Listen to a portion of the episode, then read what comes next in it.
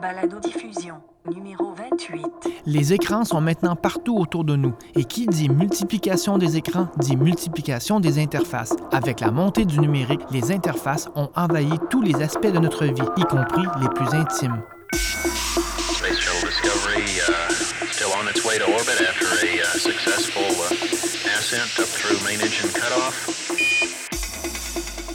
On s'imagine que le futur nous réserve encore plus d'interfaces puisqu'il faudra interagir avec encore plus d'informations. Discovery Houston, 20 seconds to LOST. Mais voilà qu'émerge l'idée de ne plus avoir d'interface. On se demande alors s'il s'agit d'une volonté de nous sortir du monde numérique ou au contraire de nous y faire immerger encore davantage.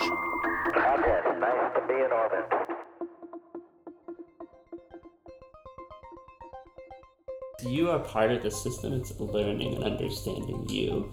But it's not just about you pressing buttons. It's about when we talk about sensors, that's the computer adapting almost human like traits of smelling, of seeing, of, of understanding what's happening. And so that's interfacing in a way that you don't even realize. When I move my hands like this, I'm interfacing, but I may not realize the computer is understanding that. Aujourd'hui, nous, euh, nous accueillons un invité de passage à Montréal, Golden Krishna, qui est un designer, un écrivain, un conférencier qui s'intéresse euh, au design euh, de l'expérience usagée. Il dit que nous sommes une société obsédée par les écrans. En effet, l'entrée dans le numérique est souvent synonyme d'une multiplication des écrans. Je crois plutôt que nous rentrerons réellement dans un monde numérique quand il n'y aura en fait plus d'écran, quand le symbole même du numérique sera totalement intégré dans notre environnement. Golden Krishna a été invité à Montréal en début juin 2015 pour parler de son livre The Best Interface is No Interface. Il a été invité par le groupe Tout le monde UX, un groupe de rencontres de passionnés par l'expérience usagée, dont fait partie Jean-François Poulain, qui est un de, mes fans de ma balado M2. Je te salue. Jean-François m'a mis en contact euh, avec Golden. Et donc, je vous partage aujourd'hui, grâce à lui, une partie euh, d'une longue conversation que j'ai pu avoir avec lui sur le concept du no interface et des implications de ce changement dans notre relation aux objets. La conversation s'est passée en anglais uniquement, donc cet épisode sera entièrement dans cette langue, une fois n'étant pas coutume. Mes interventions, par contre, seront en français. Euh, une version anglaise uniquement sera lancée plus tard euh, pour permettre à Golden de la diffuser dans son propre réseau. Je vous souhaite bonne écoute. Je m'appelle Martin Lessard. Bienvenue dans la balado M2 sur les mutations numériques au carré. Hi. Hi. How are you? Nice to meet you. Nice to meet you. Welcome to Montreal. Thank Hello, you. Montreal. I'm sorry that I'm late. Nice to meet you. Yes. So John, have you seen Yes. J'ai donné rendez-vous à Golden dans un petit local dans le vieux Montréal le lundi matin avant sa conférence qu'il allait donner le soir même. J'avais loué ce local qui fait partie du réseau Breeder, un concept génial de location de locaux à l'heure. Breeder est une start-up euh, montréalaise dirigée par euh, Julien Smith, qui est bien connu de l'écosystème ici. Breeder utilise une interface qui permet de gérer la location de façon assez intuitive, notamment grâce au GPS. Breeder n'est pas complètement no interface, mais leur souci de simplification de l'interface est un bon pas dans cette direction je trouvais que c'était une bonne place pour faire l'interview.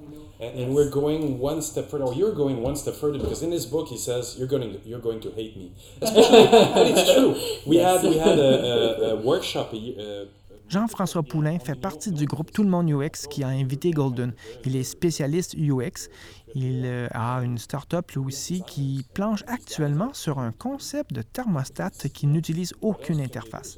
Jean-François Poulain s'est joint à nous pour la conversation. memory or jog the, the, Yes. the imagination of people to help them realize what they can do with the environment. It's an entirely new medium. Yes. People Yeah. don't realize what you can do. I Yes. mean, you can use a, a little captor in the wall for the temperature. I, I'm working on this here that has temperature, movement, Yes. and stuff like that. No interface, by the way. by the way. You're an inspiration.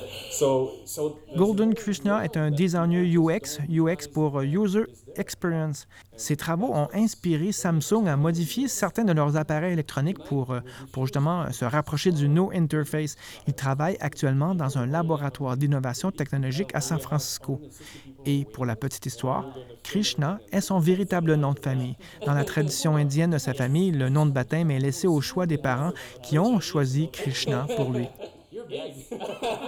Quant à son prénom, Golden, le fait que ce soit un mot de six lettres a été déterminant. Comme il m'a expliqué à la fin de la rencontre, ça donne de très beaux noms originaux, mais ce n'est pas vraiment facile ensuite pour faire un suivi généalogique. Take and, and what people are saying to you because I only hear some communities and their reactions, and I also see on Twitter or on blogs, you know, how people Yeah. are reacting.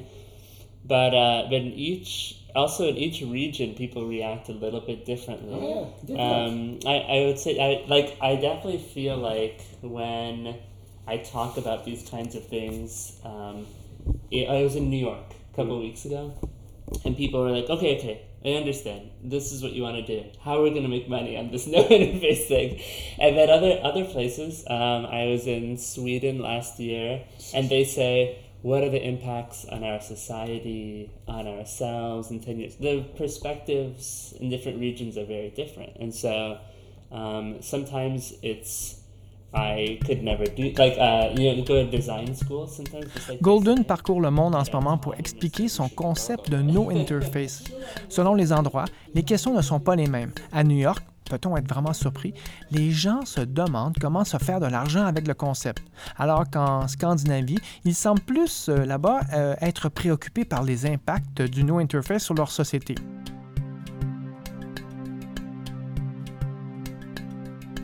Pour ma part, mon questionnement se portera sur un aspect finalement assez philosophique, sur les implications d'un monde où les interfaces seront physiquement intégrées dans un environnement contextuel.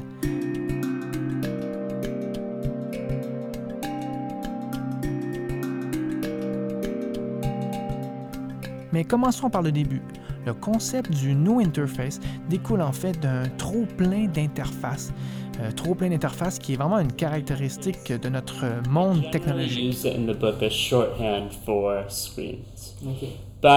when there's times you can do no interactions at all, it also falls within the the purview of the book. So, for example, even in the book, I talk about appliances, the rotating controls on a washing machine or a dishwasher, where when you go to the store, the salesman sells it as the more buttons, the more features, the better. Yeah. But in actuality, it's just more and more complications for people. So that, in that case, I do discuss that in the book, but it's mostly about screens. Um, so, uh, with it back going back to the appliances, it's actually most people only press one button on the dishwasher and that's it. That's the one and, they'll, remember. and they'll never change it.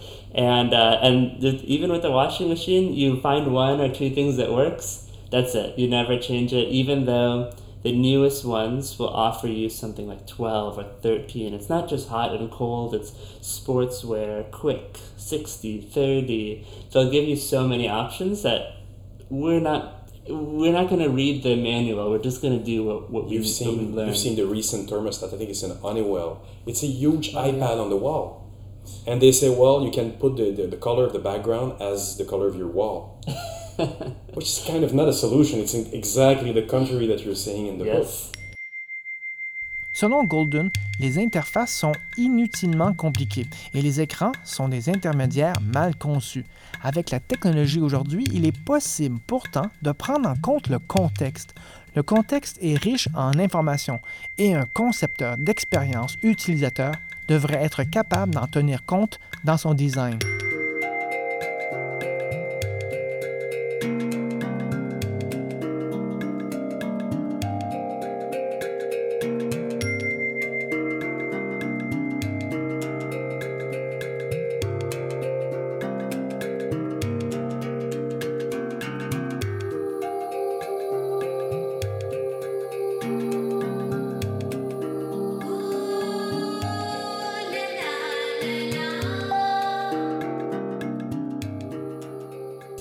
Part of the system. It's learning and understanding you. But it's not just about you pressing buttons. It's about when we talk about sensors, that's the computer adapting almost human like traits of smelling, of seeing, of, of understanding what's happening. And so that's interfacing in a way that you don't even realize. When I move my hands like this, I'm interfacing, but I may not realize the computer is understanding that.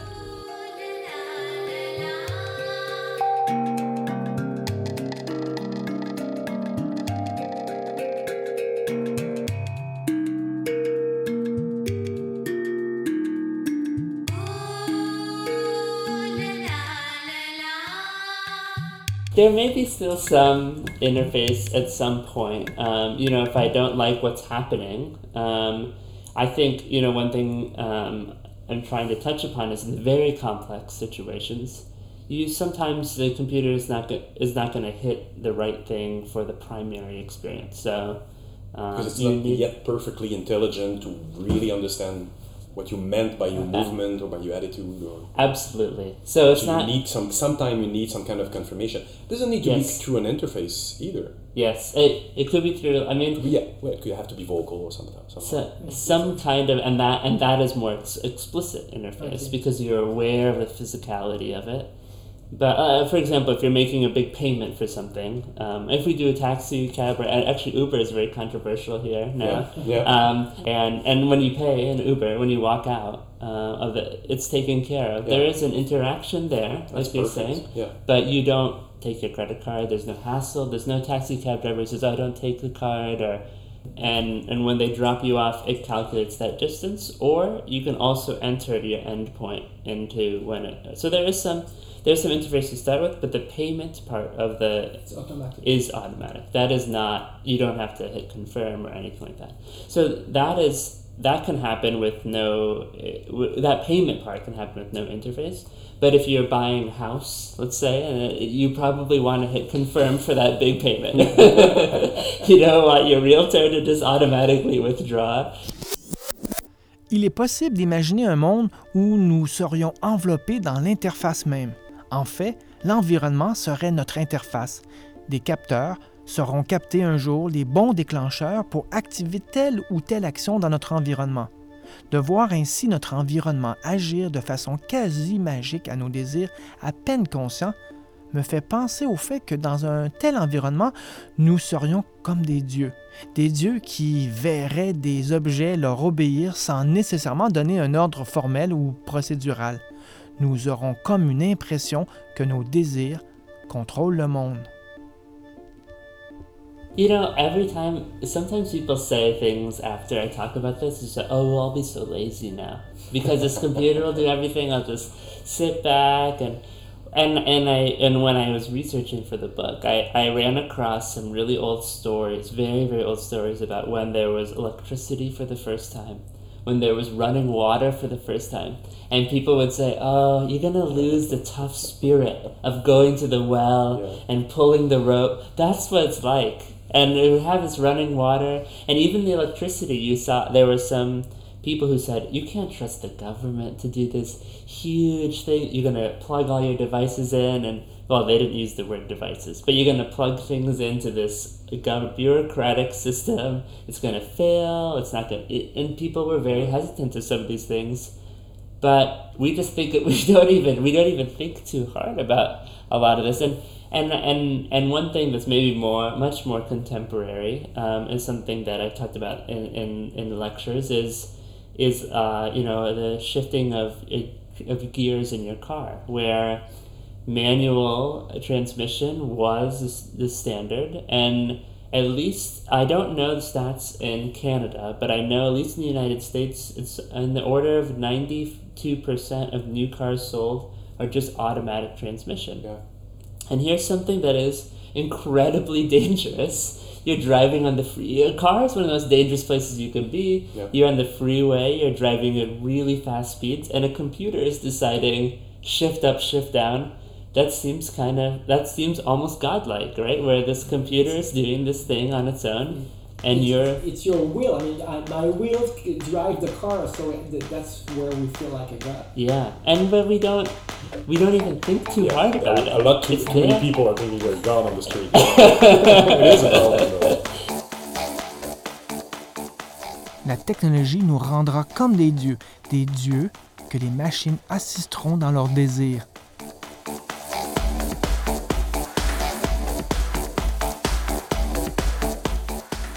Imaginez-vous demain, nous deviendrons des dieux paresseux.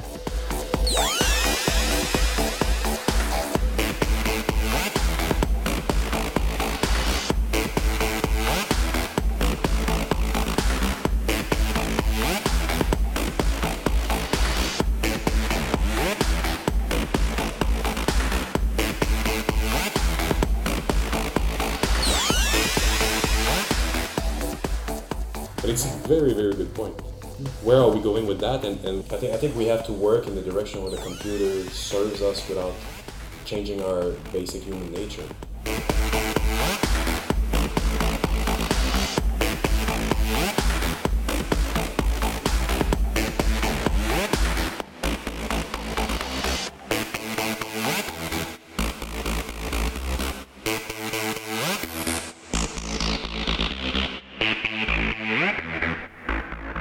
Cette image des dieux, qu'ils soient paresseux ou pas, n'est possible que si le design d'expérience est vraiment bien conçu, évidemment. L'accès aux données, aux données massives par les capteurs est évidemment nécessaire. Dans un premier temps, on peut se demander s'il n'y a pas là un certain souci pour notre vie privée. it, it doesn't always have to be large data collection. It can be something when I, you know, described the door handle, that was just a trigger for one event, right? I didn't have to store any information somewhere.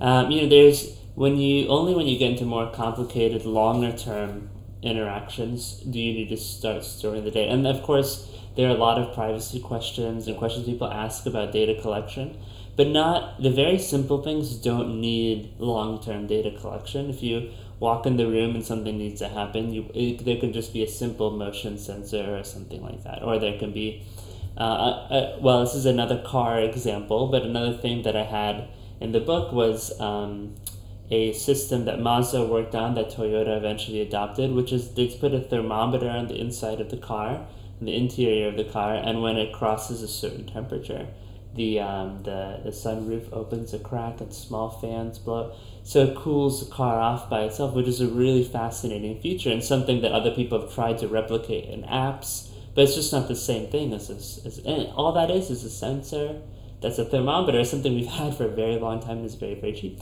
But there's no data that needs to be stored. It's just a passes a certain. The trigger. I, I- trigger. I, I like the word, which is ma- ma- mainly like an action, but no data storing. Doesn't have to be, yeah, exactly. And you can do the same thing digitally with Bluetooth or NFC. Those are also triggered events. So if NFC realizes something, even when you, I don't know exactly how the train cards work here, but a lot of transit systems have the NFC where you tap it, and that's that trigger that causes the, the event. And you can make NFC work without the tap too. You can just walk by. You can make things like that. But um, that doesn't require each time a huge uh, storage. But if you do, if you're able to understand someone's data, you can do something far more complicated and maybe far more fascinating.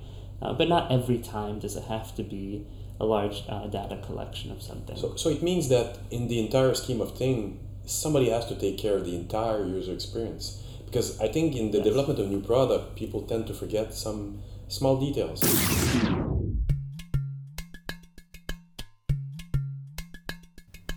L'entrée dans le numérique implique donc une connaissance de notre environnement. Il émergera, on peut le souhaiter, des solutions pour gérer adéquatement les données sur nous, des applications que Golden nomme des tierces parties, qui garantiront un jour partiellement notre vie privée.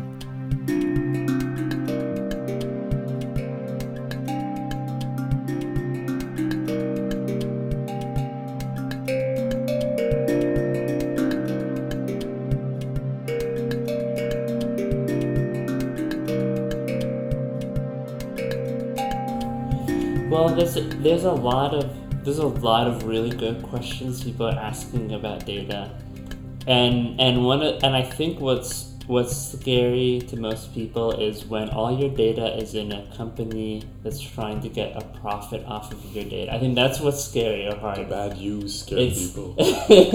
and and if it's one idea I heard somebody say a few months ago was he was interested in companies who are trying and I don't really know the names but he's sort of trying he's there's a space where people are trying to figure out you can pay a third party that holds your data. And so now there's there's let's say there's you there's a data company and then there's the actual product or service and it can be physical or digital or whatever um, but you when you log in you go through that service Yeah. when your data is stored it's stored here so you have this third party who's interested in your data and your privacy and instead of uh, let's just say twitter has a lot of information about you they can use that information to generate ads um, and that's where they want their, your data to be. But if there was a third party, maybe you say you can have this and that, and we and if you're a user of Twitter, you want to see them have some, you want to see them make money because you want to see their product survive, so you can continue to use it. And maybe you're not interested in ever paying for it, so maybe you do believe in in the ads, but you want to it'd be great if there was a third party where you say okay you can have this information but not that information or you can have my information for the last 30 days but not the last five years So uh, I mean, private data as currency, but at, at some point we need interface to. to i do think i do think this is where i do think it dwindles down to the settings right? And the settings is like you were saying it's part of your it's your data collection it's also your the modifications. I think that's what it there's some place you can go to and i say the word settings now maybe we'll call it something else later. But there is some tiny place where you can go and that but if that's it if that's the only screen you ever look at that's incredible right? Then everything then, then we're doing some real we're really doing some incredible magic if we get down to that point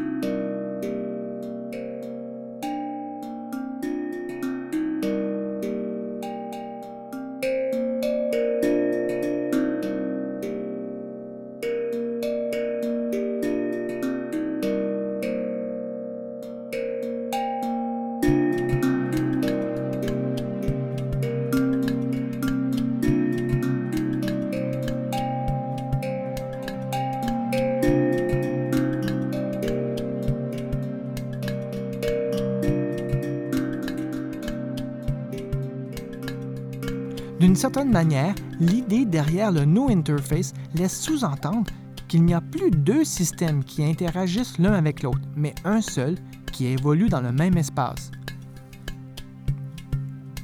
La question que je me pose est celle-ci. En incluant le contexte, l'environnement qui nous entoure, pour en faire une interface, est-ce que nous ne sommes pas en train de créer un nouveau rapport à la nature? En effet, sans interface, il me semble que nous serons dans la machine, dans l'environnement machine. Nous semblerons ne former qu'un avec le système.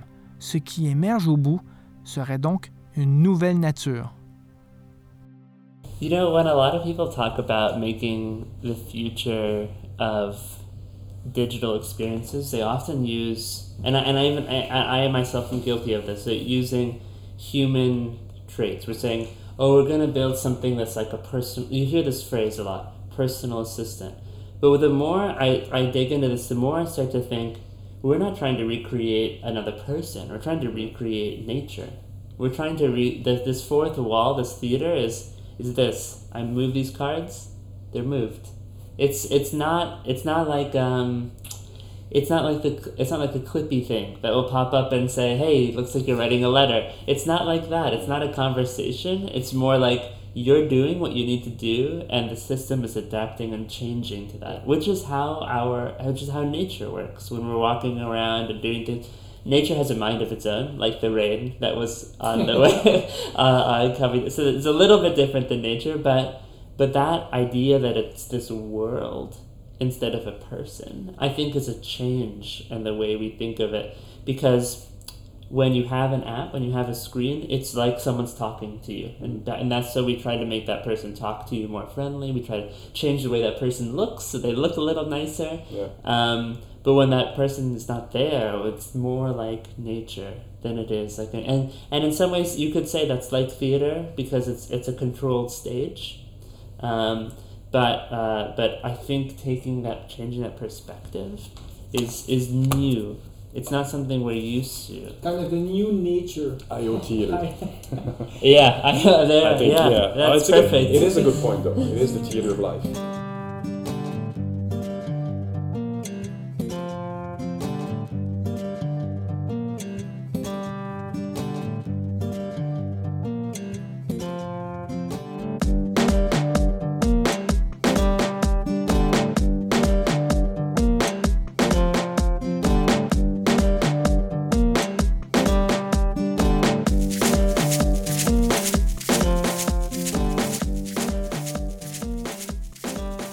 L'aube de ce qui porte le nom d'informatique ubiquitaire ou même intelligence ambiante.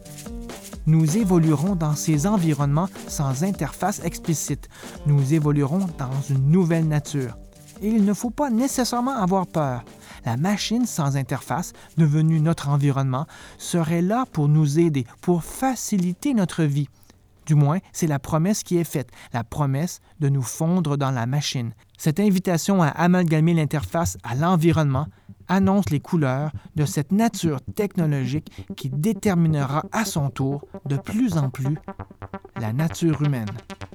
Welcome home, Columbia. Beautiful, beautiful. My God, it's full of stars. Třetí sovětská družice měla už složitou fyzikální laboratoř. Roger roll, Discovery.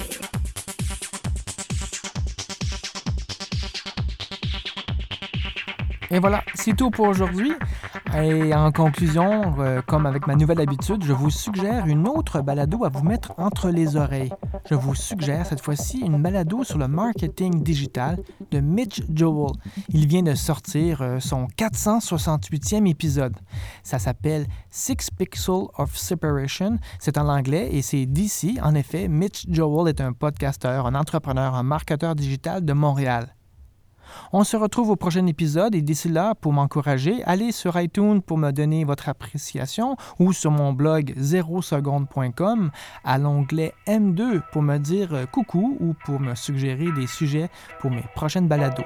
Vous pouvez aussi aller sur Twitter ou sur Facebook, ajouter le mot-clic M2S3, S3 pour saison 3, pour que je vous retrouve. À la prochaine!